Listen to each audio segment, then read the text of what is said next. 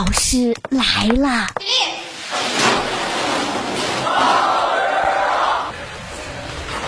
同学们好，欢迎收听大老师来了。有些东西你可能每天都要用到它，但你并不了解它。就比如我们每天都要用到的苏康码。同学们知不知道苏康码是在咱们苏州码出来的？苏康码在疫情防控当中功不可没，目前啊已经有超过两亿人使用。接下来我们一起来跟随研发企业负责人揭秘研发的整个过程。Please listen carefully。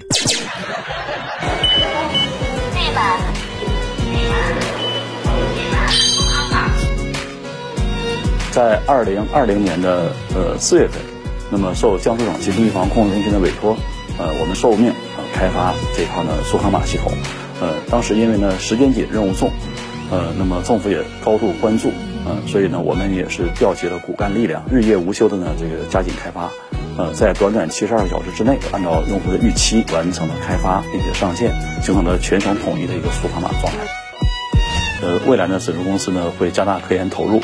呃，那么不断的推出呢更先进、更有效的科技成果，呃，以科技的力量来呢助飞我们疾控事业，呃，让我们国民健康呢获得更大的发展和提升。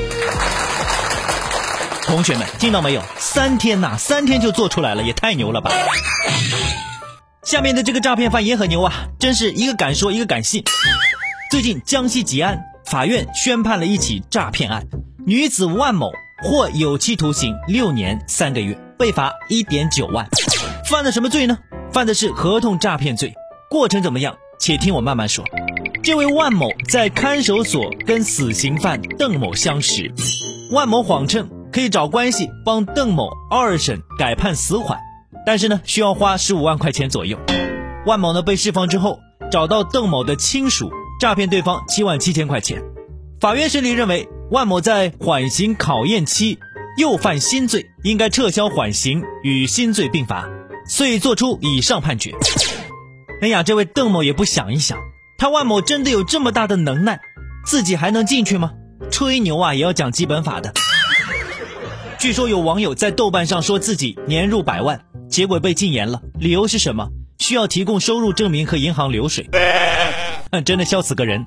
以后啊，某乎啊，会不会要求答主提供飞机票呢？同学们呐，我们都是文化人，都是文明人，那做事说话要有理有据。二零二二年毕业季了，同学们要面临走向社会、工作生活的各种挑战了。大老师真的是替各位担心，今年的毕业季跟以往都不太一样啊！第一届零零后走向社会了，等待他们的是前所未有的机遇和挑战。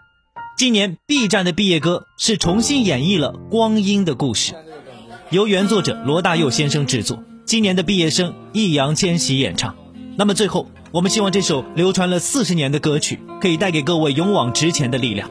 不管你是刚毕业还是已经毕业，祝大家毕业快乐吧！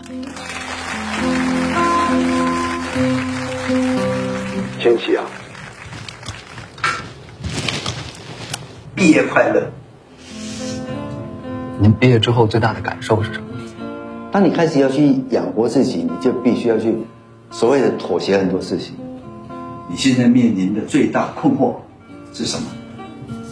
我觉得我们这一代人普遍都更早熟一些。以前讲三十而立，但我觉得现在二十多不立一下都可能会有点焦虑。我觉得早说晚说无所谓，只要能保护好自己就是好说。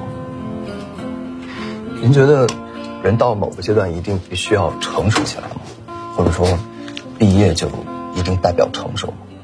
其实很多大人他自己也觉得他不是大人的，很多大人是装出来的。变成一个大人的意思就是说，其实你对事情就已经有有独当一面的看法。有什么样的道理是你从小到大一直相信的？相信光。